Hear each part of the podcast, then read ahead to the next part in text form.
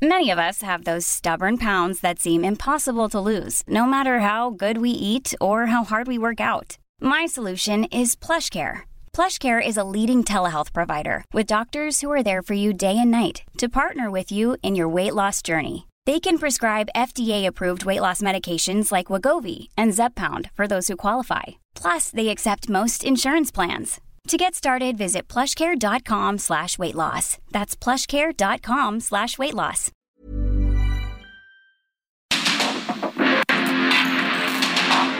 Porque el mundo actual no se entendería sin la economía, las finanzas y los negocios. Acompaña a Mario Maldonado, el columnista de negocios más joven y objetivo del periodismo financiero en su programa. Bitácora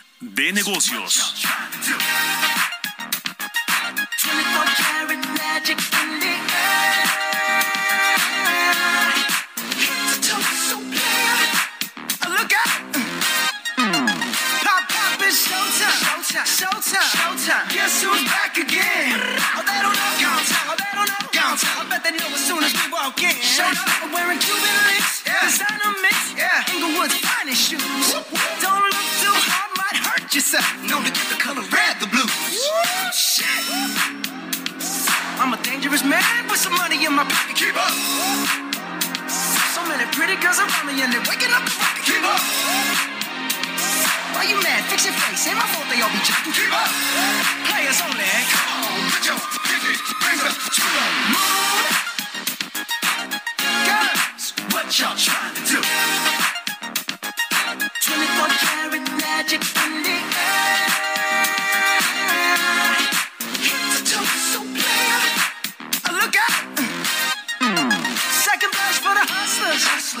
gangsters, bad bitches, and your ugly ass friends. I cannot preach, I cannot preach. I gotta show 'em how I can get it in. First, take your sip, do your dip, dip, spend your money like money ain't shit. Ooh, ooh, we too fresh. Got to blame it on Jesus. Hashtag blessed. They ain't ready for me. Uh. I'm a dangerous man with some money in my pocket. Keep up. So many pretty girls around me and they're waking up the rocket. Keep up. Why you mad? Fix your face. Ain't my fault they all be jacking. Keep up. Players only. Come on, put your pinky rings up to the moon. Girls, what y'all trying to do? What you trying to do? 24 karat magic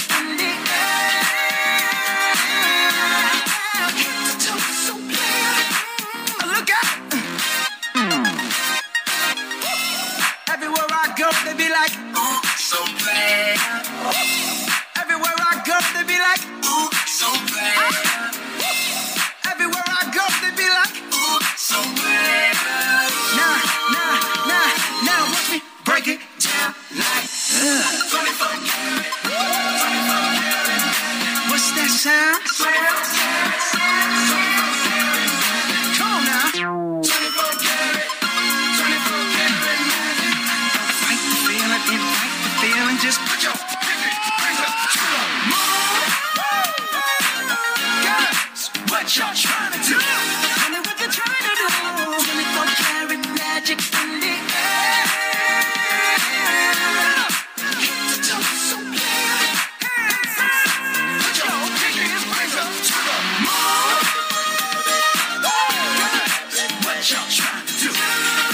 ¿Cómo están? Muy buenos días. Bienvenidos a Bitácora de Negocios. Yo soy Mario Maldonado. Me da mucho gusto saludarlos en este miércoles 5 de octubre del 2022. Estamos transmitiendo en vivo como todos los días tempranito aquí en la cabina del Heraldo Radio. Muchas gracias por acompañarnos en punto de las 6 de la mañana que comenzamos la barra informativa en el 98.5 aquí en el Valle de México.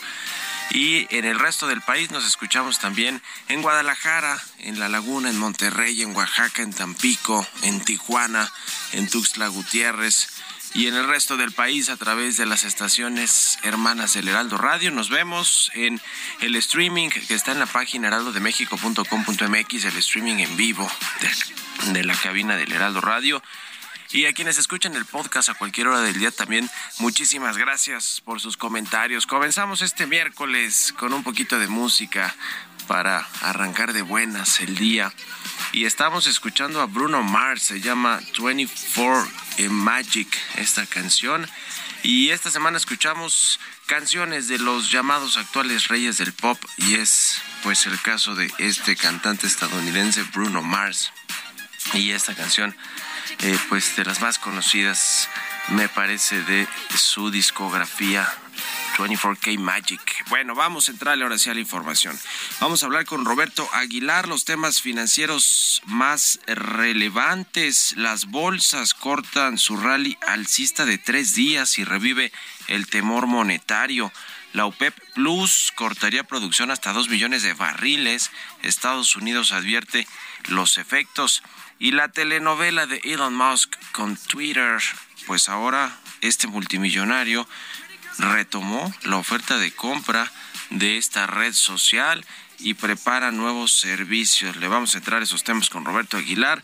Vamos a platicar con Carlos Reyes, como todos los miércoles, un tema de un sector en específico, de una industria. Vamos a hablar del Día Mundial de la Educación Financiera, lo que nos revela la encuesta nacional de inclusión financiera del INEGI, la más reciente del 2022. Hoy se celebra este Día Mundial de la Educación Financiera y vamos a entrar en ese tema, sobre todo ahora con las tasas de interés tan altas y los créditos que se encarecen.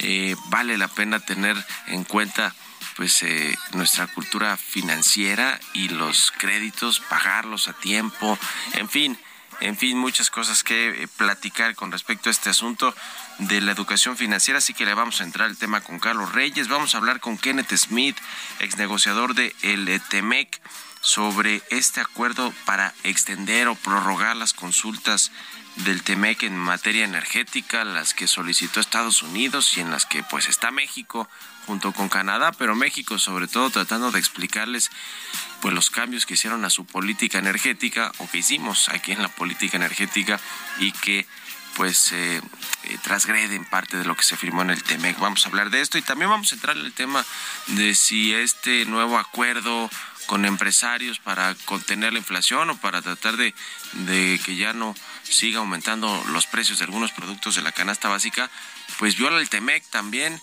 por lo que refieren a las importaciones eh, pues sin normas sanitarias o sin vigilancia de la COFEPRIS y el SENACICA.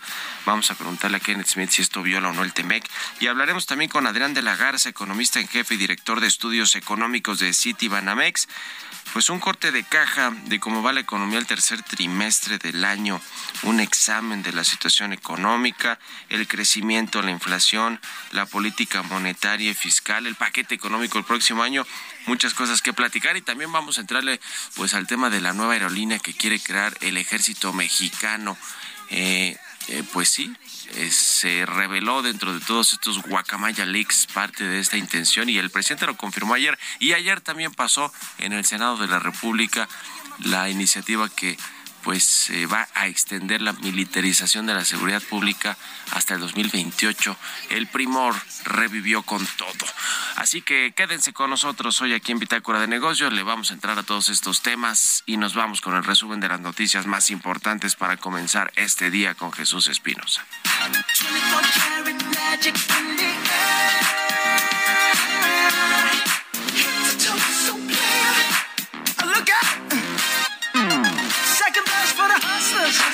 Gangsters.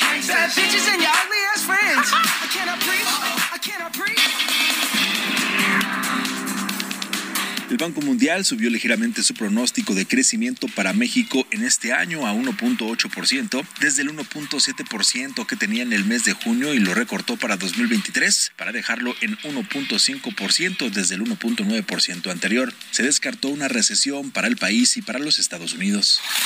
De acuerdo con Citibanamex, el plan del presidente Andrés Manuel López Obrador para reforzar el paquete contra la inflación y carestía tendrá un efecto amortiguador marginal. Sin embargo, espera que el pico de este fenómeno se alcance en los últimos tres meses del año y cierre en 8.6%.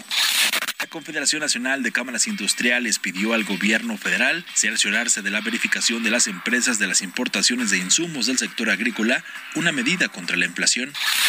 En la Cámara de Diputados, Morena señaló que podría modificar las cifras que presentó la Secretaría de Hacienda en torno a la ley de ingresos para el 2023. Tras señalar que el 20 de octubre tendrá que aprobarse dicha ley, el vicecoordinador económico de Morena, Daniel Gutiérrez, precisó que los diputados federales tienen facultades para modificar la propuesta enviada por el gobierno federal. El Banco de México nombró a Alejandrina Salcedo Cisneros como nueva directora general de la investigación económica del Banjico, luego que desde septiembre del año pasado se encontraba vacante el cargo ante la salida de Daniel Chiquiar. Salcedo Cisneros se desempeñaba como directora de análisis sobre precios, economía regional e información dentro del mismo Banco Central. Maite Ramos, directora de Alstom, afirmó que en diciembre del próximo año el Fondo Nacional de Fomento al Turismo tendrá en su poder 13 trenes para el tren Maya, de los cuales seis estarán totalmente probados y listos para operar.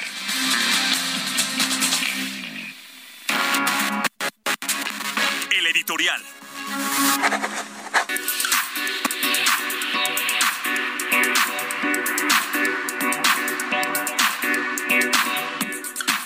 Bueno, pues ya le decía, se, en, medio de los escándalos que están pues aquejando al ejército mexicano, a las Fuerzas Armadas, pero sobre todo al ejército con esta con este hackeo masivo de cientos de miles de documentos o millones de documentos de información, de fotografías, de correos electrónicos, de cables, de eh, videos, 6 terabytes que son miles, eh, cientos de miles o millones de documentos, pues eh, el, en medio de todo este escándalo que se ha generado, el mayor escándalo que ha tenido el ejército mexicano por la revelación de información, eh, pues confidencial, información clasificada de seguridad nacional, pues ayer en el Senado se confirmó que el PRI logró doblarse, o más bien Morena dobló lograr, eh, logró doblar al PRI para que se aprobara esta iniciativa que propuso Alito, imagínense, el PRI de Alito en la Cámara de Diputados,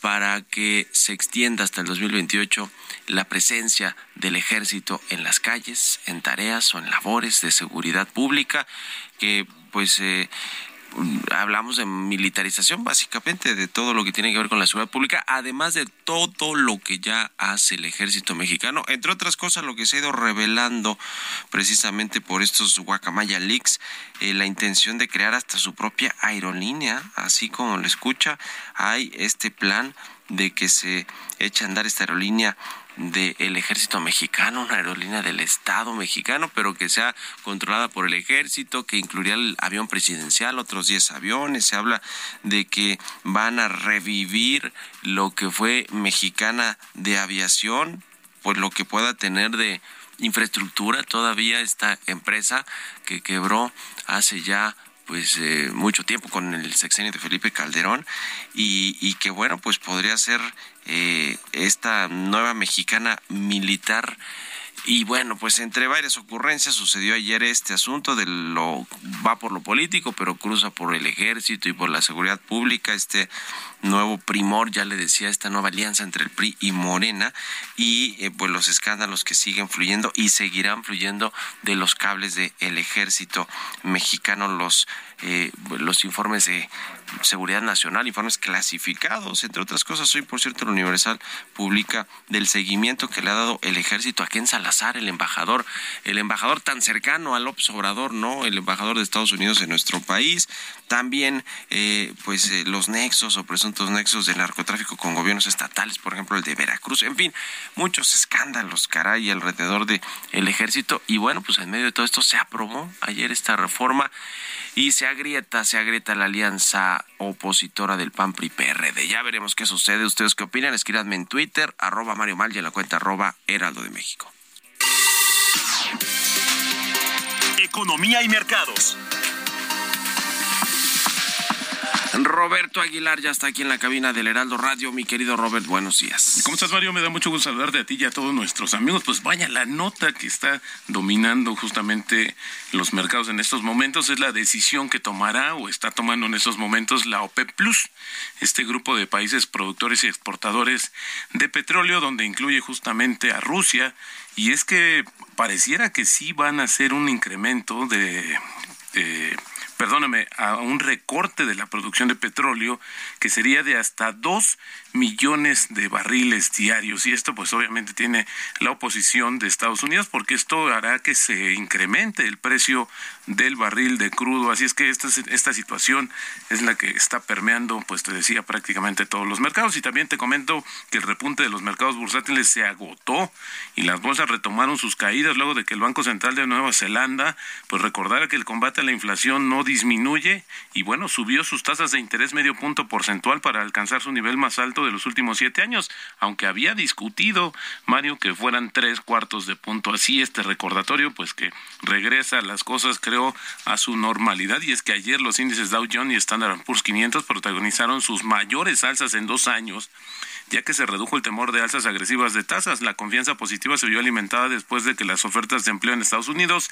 registraran su mayor caída en casi dos años y en una señal de que la misión de la Reserva Federal de frenar la demanda subiendo las tasas está funcionando.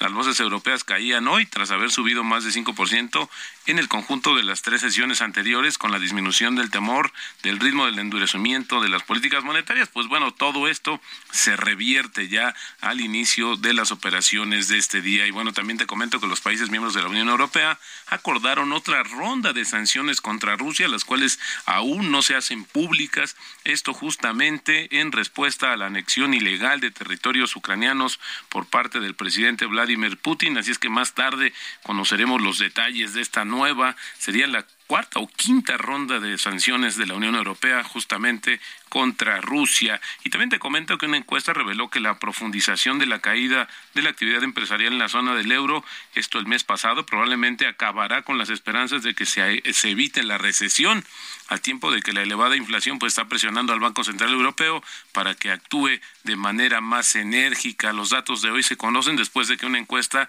mostrara el lunes que la actividad manufacturera de toda la zona euro se redujo aún más el mes pasado, ya que la creciente crisis del costo de la vida afectó a la demanda, mientras que el aumento de las facturas energéticas también limitó la producción. Y bueno, decías tú, esta telenovela de Elon Musk con Twitter, es que él dijo que es un acelerador para otros proyectos después de que él y la compañía se pusieran de acuerdo sobre la compraventa de la red social por, por 44 mil millones de dólares, días antes de enfrentarse en un tribunal, tribunal justamente por esta cuestión.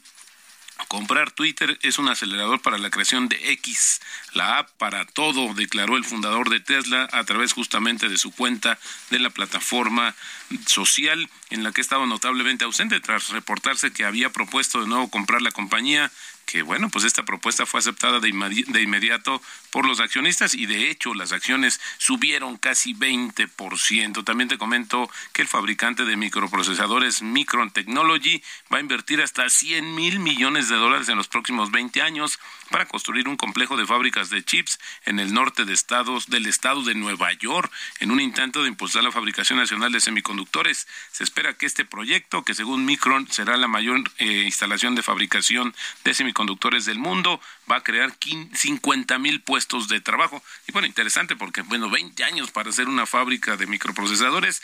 En México le queremos entrar a este tema, pero pues, la verdad es que esto es un tema de muy largo plazo. El tipo de cambio se nos regresa, Mario, a los niveles de 20, 20.05. Ayer tocó 19.94 y la frase del día de hoy se gana dinero descontando lo obvio y apostando a lo inesperado. Esto lo dijo en su momento George Soros y vaya que hoy aplica justamente para este revés que ya se dieron los mercados.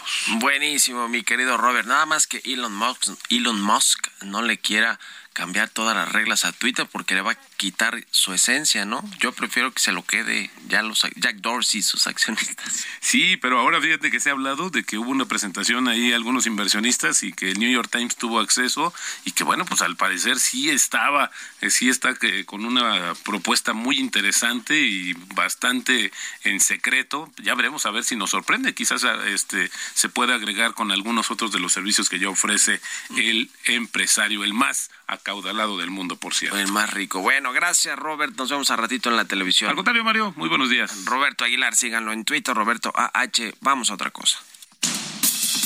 Industria y economía. Y como todos los miércoles, ya le decía hasta Carlos Reyes con nosotros. Él es economista, analista, conductor. Mi querido Carlos, buen día.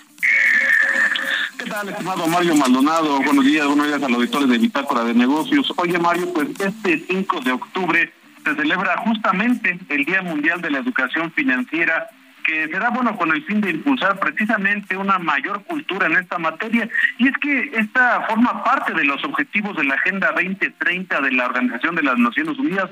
Esto, bueno, nos muestra la importancia de la educación financiera y su Día Mundial, que es este día. Pero ¿cómo nos encontramos en México, Mario? ¿Cómo nos encontramos precisamente en educación financiera? Bueno, pues hay que remitirse a lo que da a conocer el INEGI en la encuesta nacional de inclusión financiera. Fíjate, Mario, que esta encuesta arroja datos bien interesantes. Por ejemplo, nos revela que el 66.6% de la población de 18 a 70 años, que es el rango de edad que utiliza la encuesta, solamente, bueno, este porcentaje, 66.6%, lleva un registro de sus gastos o los de su hogar. El 51.4% separa el dinero para pagos y deudas o gastos diarios.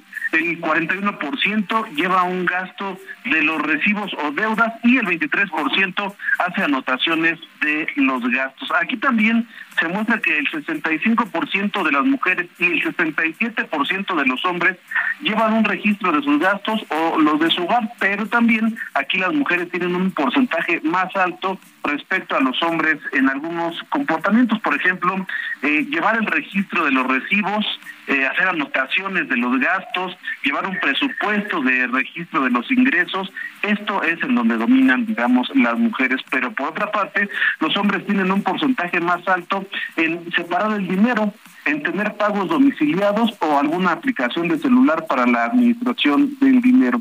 Esta encuesta, precisamente a propósito del Día Mundial de la Educación Financiera, también revela que el año pasado 56.7 millones de personas eh, tenían algún tipo de producto financiero formal, ya sea alguna cuenta de ahorro, un crédito, un seguro o incluso el Afore. Bueno, esto representa un avance en años recientes porque tan solo en 2018 la cifra era de 54 millones, es decir, más de 2 millones de personas se han pues eh, tenido ya algún producto financiero. Un dato relevante también, dado el crecimiento de los empleados que ahora cuentan con una cuenta de nómina. Bueno, al cierre del año pasado, 32% de la población contaba con una, ya sea de nómina o también de pensión. Bueno, en comparación con el inicio de 2018, este indicador muestra un crecimiento de 3.7%. También, también un avance en la cultura financiera en cuestiones de nómina. El año pasado, de las personas encuestadas, 27.4 millones tenían al menos un crédito formal cifra que equivale al 32.7% de la población en este rango de edad de 18 a 70 años. Bueno, respecto al 2018, la anterior encuesta también se incrementó 1.6% los las personas que tienen un crédito formal en el año pasado, el 70.8% de la población también utilizó algún canal financiero. Por ejemplo, el 52.1% cajero automático. Es decir, que también en este hubo un incremento de casi 2%, lo cual revela, Mario, que si bien pues va lenta, la educación financiera en México ha avanzado en años recientes y es importante presente en el marco de este día porque, bueno, como lo mencionaba hace un momento, la ONU lo tiene dentro de sus prioridades en la Agenda 2030 y va vale la pena pues señalar este tipo de eh, reportes, Mario. Gracias, Carlos. Buen día. Sigan a Carlos Reyes en Twitter, C Reyes Noticias. Vamos a la pausa. En un momento continuamos con la información más relevante del mundo financiero en Bitácora de Negocios con Mario Maldonado. Regresamos.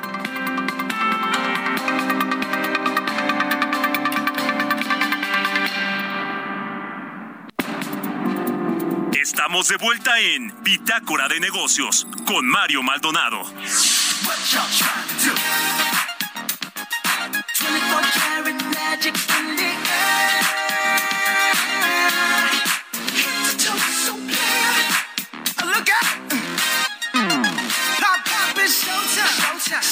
showtime, Guess who's back again? Oh, they don't know. They don't know. I bet they know as soon as we walk in. Show up, wearing Cuban links, yeah. designer mix, yeah. Inglewood's finest shoes. Don't look too hard, might hurt yourself. Known to get the color red, the blues. Shit. I'm a dangerous man with some money in my pocket. Keep up. There's never been a faster or easier way to start your weight loss journey than with PlushCare. PlushCare accepts most insurance plans and gives you online access to board-certified physicians who can prescribe FDA-approved weight loss medications like Wigovi and Zepbound for those who qualify. Take charge of your health and speak with a board-certified physician about a weight loss plan that's right for you. Get started today at plushcare.com slash weight loss. That's plushcare.com slash weight loss. plushcare.com slash weight loss.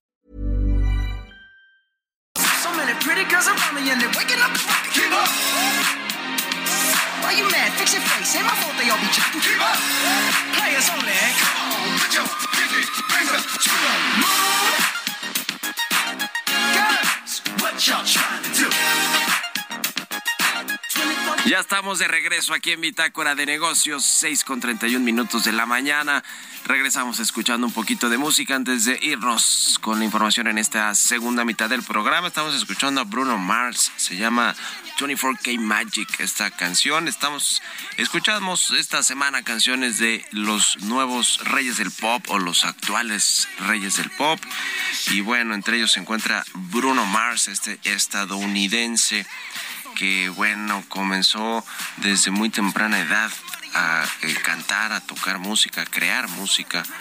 Y bueno, después tuvo un gran éxito y ha tenido un gran éxito en las listas de popularidad de música, en los conciertos, en general, en la música, en la música actual, Bruno Mars. Vámonos al segundo resumen de noticias con Jesús Espinosa.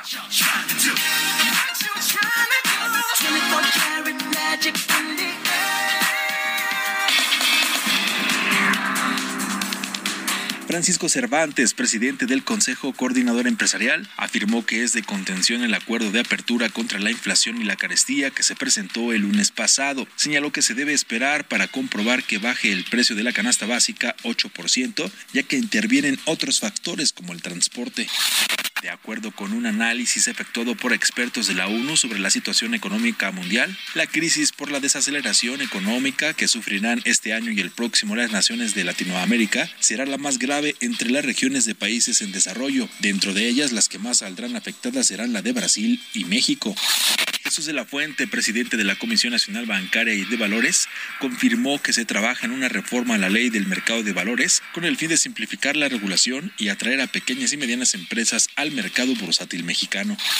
El titular de la Secretaría de Infraestructura, Comunicaciones y Transportes, Jorge Nuño Lara, informó que el tren suburbano que conectará el Aeropuerto Internacional Felipe Ángeles tiene un avance de 36% y que el tren estará concluido en diciembre de 2023. Entrevista.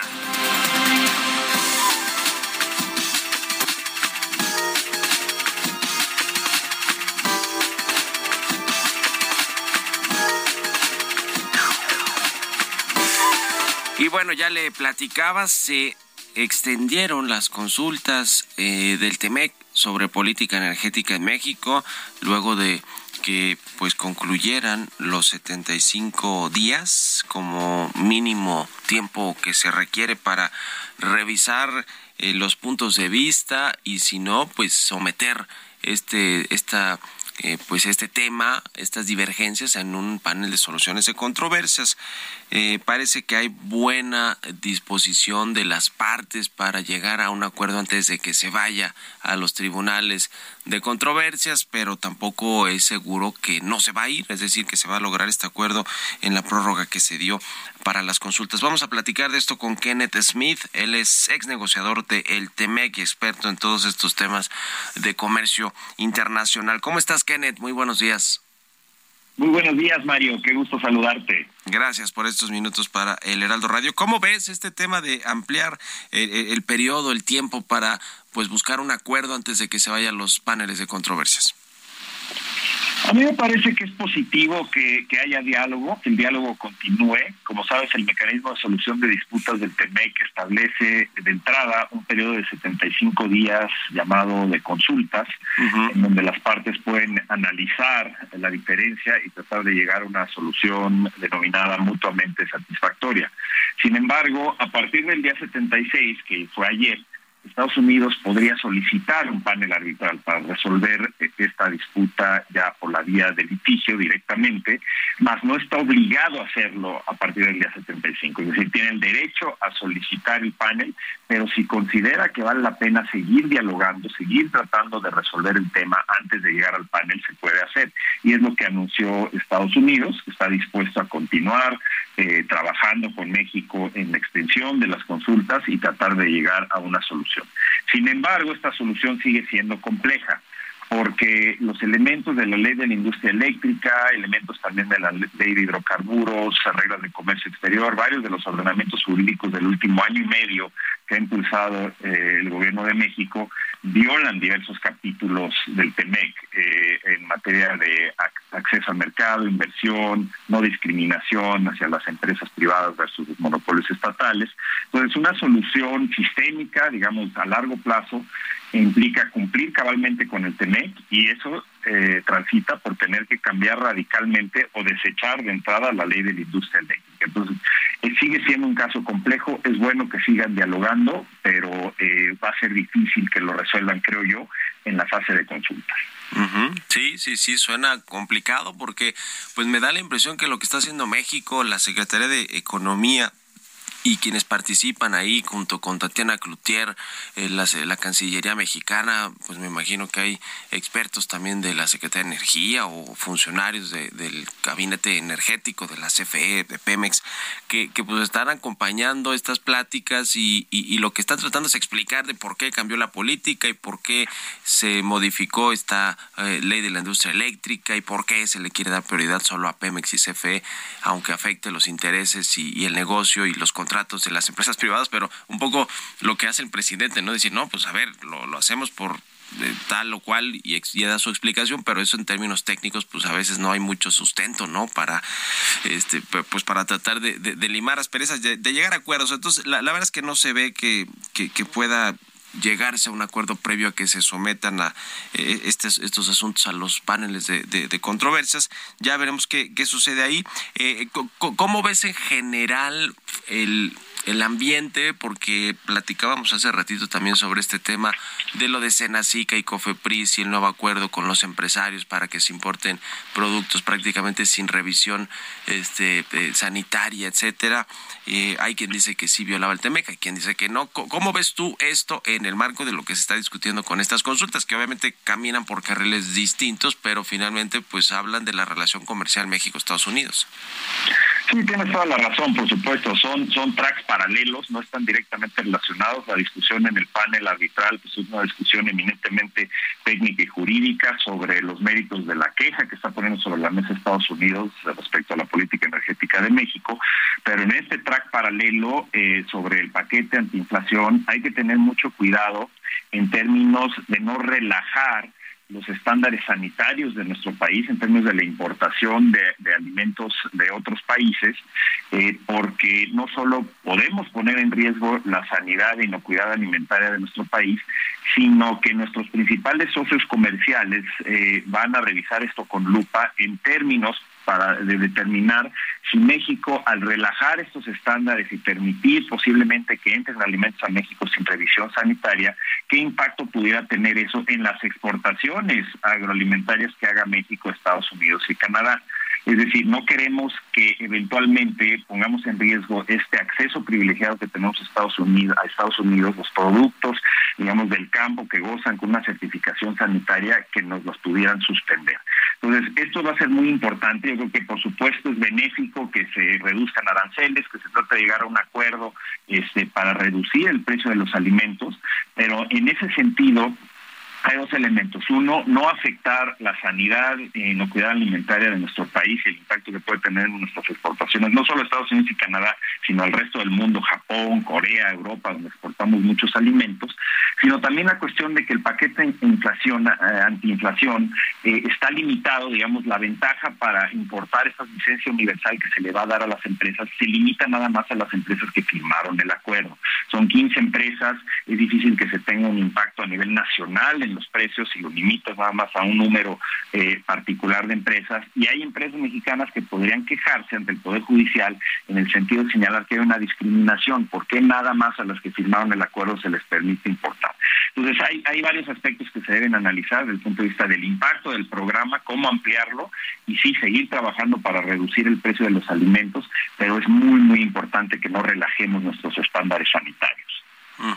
Pues sí, sí, muy importante y, no solo por temas comerciales, sino para los mexicanos, ¿no? Para que los productos que, que consumimos y, todo, pues vengan con las debidas normas sanitarias, fitosanitarias, en fin, de inocuidad. Eh, ahora, el, el, el, el, asunto lo está llevando Tatiana Cloutier, tal cual este asunto de las consultas del sector energético, eh, junto, yo lo que escuché fue que dijo el presidente del observador que estaría allí Tatiana Cloutier, el canciller Marcelo Ebrard, ya no sé si Jesús Seade siempre sí está involucrado en estos, en estos temas, porque fue el que pues de, los de los del gobierno actual del, del presidente del observador los que de los que terminó por por sellar el pacto, ¿no? O las negociaciones con Estados Unidos y Canadá.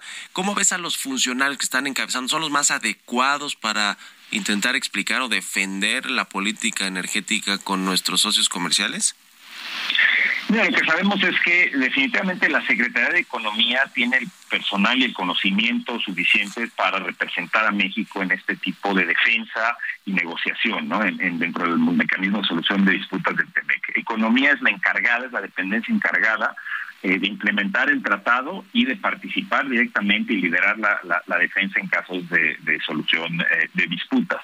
Por supuesto, también participan, eh, digamos, de una manera indirecta eh, o, puede ser directa también. No sabemos exactamente quiénes han entrado a la sala de negociación, pero por supuesto la Secretaría de Economía consulta con las cabezas del sector, en este caso el sector energético, eh, eh, participa también Cancillería, no tenemos los nombres de quienes están eh, participando, pero Economía tiene muy claro eh, el objetivo de resolver disputas, de tratar de, por la vía del diálogo, evitar un panel y así no caer en una situación en donde si nos vamos a un panel, más o menos en un año podríamos tener eh, represalias comerciales multimillonarias en contra de las principales exportaciones de México. Eso es lo que se quiere evitar. Ya si se va a lograr o no, eso es imposible saberlo en este momento, porque como tú sabes, cambiar radicalmente, la ley de la industria eléctrica implica echar para atrás algunos conceptos eh, o principios básicos que trae el presidente López Obrador respecto a cuál debe ser el futuro del sector energético en México, es decir, regresarle el control, el poder a CFE en la parte de electricidad y a Pemex en gas y petróleo, y eso no necesariamente, diría yo, eh, eh, eh garantiza que tengas un sector energético eficiente, fuerte y con buenas tarifas energéticas, sino probablemente todo lo contrario. Entonces, también si violas el TEMEC, es decir, no puedes seguir gozando de acceso irrestricto a los mercados de Estados Unidos y Canadá en todos los productos que tú exportas, si al mismo tiempo eh, violas el tratado y le tratas de cerrar el acceso al sector energético a las empresas de Estados Unidos y Canadá. Entonces, por eso es una disputa compleja, pero la discusión al interior del gabinete debe ser en el sentido de darnos cuenta del valor que tiene el TEMEC, la importancia para el empleo exportador, este, para la, la capacidad de seguir saliendo de esta crisis económica y tomar la palabra Estados Unidos en el sentido de tener una transición hacia las energías renovables y unirnos al esfuerzo que puso sobre la mesa cuando visitó México el secretario Blinken de incorporar a México y a Canadá en este esfuerzo de atraer miles de millones de dólares de inversión a nuestra región en los sectores del futuro, semiconductores, baterías de litio, equipo médico de alta tecnología. Digamos, esa debe ser la apuesta para el futuro y para eso necesitamos resolver esta disputa. Pues sí, y la verdad es que este precedente de que conocimos esta semana sobre la multa o más bien pues el arbitraje que perdió la Comisión Federal de Electricidad con una empresa canadiense a la que le tuvo que pagar una indemnización de unos 100 millones de dólares por el eh, cancelar un contrato de un gasoducto en el 2018, pues no, no es para nada un buen eh, eh, pues precedente de lo que se está discutiendo en estas consultas del TEMEC, porque precisamente involucra a la CFE y a la ley de la industria eléctrica que tiene que ver con el mercado energético, en fin, eh, con el mercado eléctrico. Ya veremos qué sucede y estamos en contacto, si nos permites, Kenneth Smith. Muchas gracias por estos minutos y muy buenos días. Muchísimas gracias, Mario. Es un placer. Un abrazo, que estés muy bien. Es Kenneth Smith, experto en estos temas de comercio internacional, ex negociador del TEMEC. 6 con 45 minutos. Vamos a otra cosa. Historias empresariales. Pues ya le decía el gobierno del presidente López Obrador y más particularmente la Secretaría de la Defensa Nacional planean crear su propia aerolínea. Ayer lo confirmó el presidente, dijo que su gobierno sí planea echar a andar una aerolínea estatal con una flota de 10 aviones. Además, va a administrar esta empresa el tren Maya, eh, etcétera, etcétera. Ya ve que le están dando todo el poder al ejército y también va a incluir el avión presidencial por si por si dudaban que iba a suceder con ese show del avión presidencial. Vamos a escuchar esta pieza de mi compañera Joana Torres. El presidente Andrés Manuel López Obrador confirmó en la conferencia mañanera que analiza en crear una aerolínea, la cual contaría con una flota de 10 aviones. A pregunta expresa sobre la información filtrada por el grupo Guacamaya sobre el plan del gobierno federal, el presidente López Obrador confirmó que sí se está trabajando en eso es este la posibilidad de que se tenga un proyecto para contar con una línea aérea que maneje la misma empresa que va a tener a su cargo el tren Maya y los aeropuertos, el Felipe Ángeles, el aeropuerto que ya se inició, por cierto, la construcción del aeropuerto de Tulum. El presidente enfatizó que aún es un proyecto que está en la etapa de análisis, que a 15 días de que se lo presentaron mientras estaba en Yucatán, se califica como una empresa rentable. Detalló que se está haciendo el análisis económico en el que se contempla el avión presidencial para entregarlo a la empresa que va a manejar estos 10 aviones que serían rentados, por lo que se busca el avión más conveniente. Agregó que la empresa Olmeca Maya Mexica va a operar el aeropuerto de Chetumal, Palenque y uno o dos más. Señaló que la Secretaría de la Defensa Nacional es la que trabaja en la creación de la aerolínea para brindarle servicios de transporte de pasajeros y de carga. Para Bitácora de Negocios, Giovanna Torres.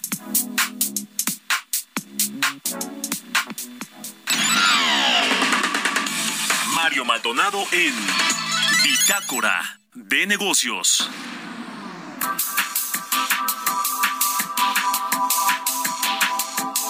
Y bien, vamos a platicar con Adrián de la Garza, él es economista en jefe y director de estudios económicos de Citibanamex. ¿Cómo estás, Adrián? Muy buenos días. Hola Mario, muy buenos días platicar contigo y con tu público. Gusto saludarte como siempre. Pues eh, este examen de la situación económica de México, cómo estamos al tercer trimestre del año. Parece que la segunda mitad de este 2022 ha sido más bien de desaceleración, de inflación alta, de más tasas de interés, de aumento de tasas. ¿Cómo estás viendo el panorama hacia el cierre del año, hacia el último cuarto del 2022? Pues mira, lo resumes muy bien. Como estamos viendo la situación al tercer trimestre del año, es eh, que en esta primera parte la cosa estuvo eh, bien por el lado del crecimiento. Tuvimos una recuperación importante luego de un crecimiento más débil en 2020 y 2021. Eh, y en, la primera mitad de 2022 el, dinamismo de la economía fue mayor. Eh, por el lado de inflación, no tan bien. Claramente en la, en la parte de inflación siguieron las presiones inflacionarias de forma muy pronunciada y desde luego Banjico hizo lo propio, aumentando la tasa de interés también de forma importante. Sin embargo, ya en esta coyuntura, viendo un poco hacia adelante, hacia el cuarto trimestre del año, yo diría también hacia 2023, pues ya todo el panorama se pone un poco más sombrío, un poco más gris. Tenemos una perspectiva de crecimiento más frágil, desde luego, con esta inflación elevada y las tasas de interés altas justamente, pero también con estas complicaciones en el entorno internacional, con la probabilidad de una recesión en Estados Unidos hacia 2023. Y por la parte de inflación, si bien prevemos que ya el segundo trimestre de 2023 hacia adelante será de forma más palpable una moderación en la inflación, eh, pues sí, van a seguir las tasas de interés relativamente elevadas, las presiones inflacionarias también, eh, aunque menores, todavía fuertes. Eh, y todo esto sí abona también a la posibilidad de que México vea una recesión hacia 2023, hasta finales de ese año.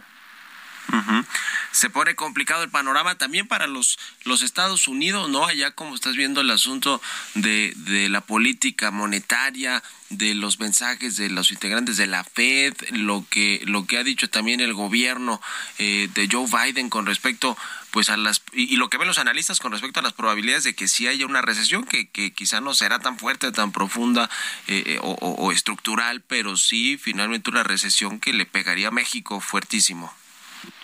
Justo como lo mencionas, como estamos viendo la economía norteamericana es todavía fuerte. Vemos eh, sí una aceleración en distintos indicadores, menor dinamismo, pero eh, seguimos viendo, por ejemplo, un mercado laboral que sigue bastante robusto. Eh, todo esto le imprime eh, brío, le imprime dinamismo al consumo privado y eso son buenas noticias, pues por ejemplo, para las exportaciones mexicanas hacia ese país, pero no solo, también por ejemplo para los flujos por turismo, para las remesas inclusive.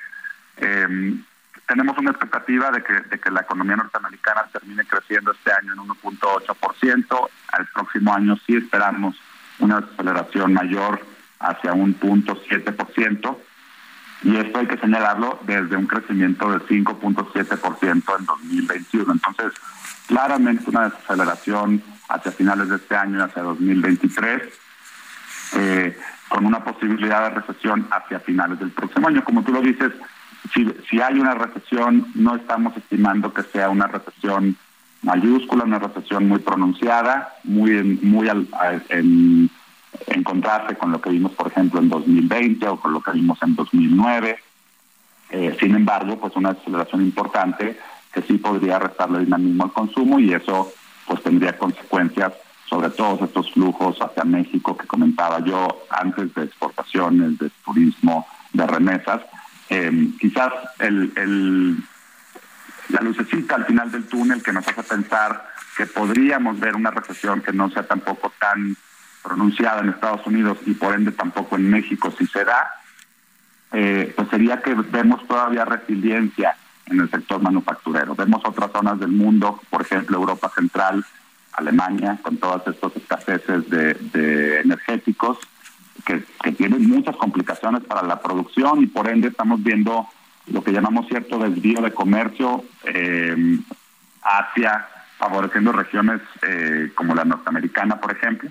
Entonces, en una coyuntura en donde todas esas eh, fricciones se pronuncian, pues puede ser que la cadena de valor de Norteamérica se vea beneficiada en términos relativos, que sí veamos una desaceleración, pero que al final de cuentas por ponerlos en, forma sencilla, que el mundo demande más de nuestras eh, manufacturas, ¿no? Y eso puede beneficiar en contraste con otras recesiones que hemos visto en el pasado. Pues sí, ya se conoció este indicador adelantado de que publica el INEGI en agosto, cayó 0.3 eh, puntos eh, lo dos meses ya en esta pues fase recesiva. Y hay datos pues más recientes. También ayer salió la venta de autos de septiembre cayó 5.8% y hoy salió el, la confianza del consumidor y también disminuyó 2.5% septiembre. Es decir todos estos indicadores nos no, nos deja ver que no está siendo una buena segunda mitad del año y que probablemente pues el, cierre completo del 2022 pues, sea de un crecimiento menor quizá todavía de lo que ve el, mercado, los analistas, ¿no? En, en, en 40 segunditos, Adrián. Sí, correcto. Yo creo que lo, que, lo que estamos viendo, más allá de, estos que, comentas tú, que muy correctamente apuntan a una aceleración, todavía vemos indicadores mixtos, algunos mejor, algunos peor, y en, en general pensamos que la inercia de una, de una recuperación va a seguir, pero sí con una tendencia a la desaceleración y posiblemente con contracciones económicas ya hacia finales de 2023. Pues ya lo estaremos platicando. Muchas gracias, Adrián de la Garza, economista en jefe y director de estudios económicos de Citibanamex, por estos minutos y muy buenos días. Buenos días, gracias a ti por la invitación. Hasta luego, nos despedimos. Se quedan con Sergio Sarmiento y Lupita Juárez. Nos vamos al canal 8 de la televisión abierta, las noticias de la mañana, y nos escuchamos aquí mañana tempranito a las 6. Muy buenos días.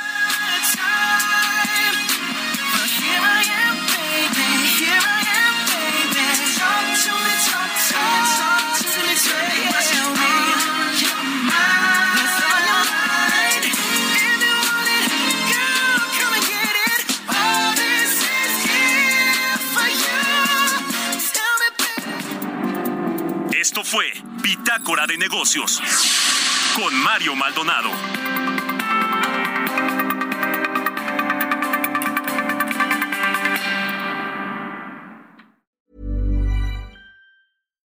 Deserves the best, and there's no better place to shop for Mother's Day than Whole Foods Market. They're your destination for unbeatable savings, from premium gifts to show-stopping flowers and irresistible desserts. Start by saving 33% with Prime on all body care and candles. Then get a 15-stem bunch of tulips for just $9.99 each with Prime. Round out Mom's menu with festive rosé, irresistible berry chantilly cake, and more special treats. Come celebrate Mother's Day at Whole Foods Market.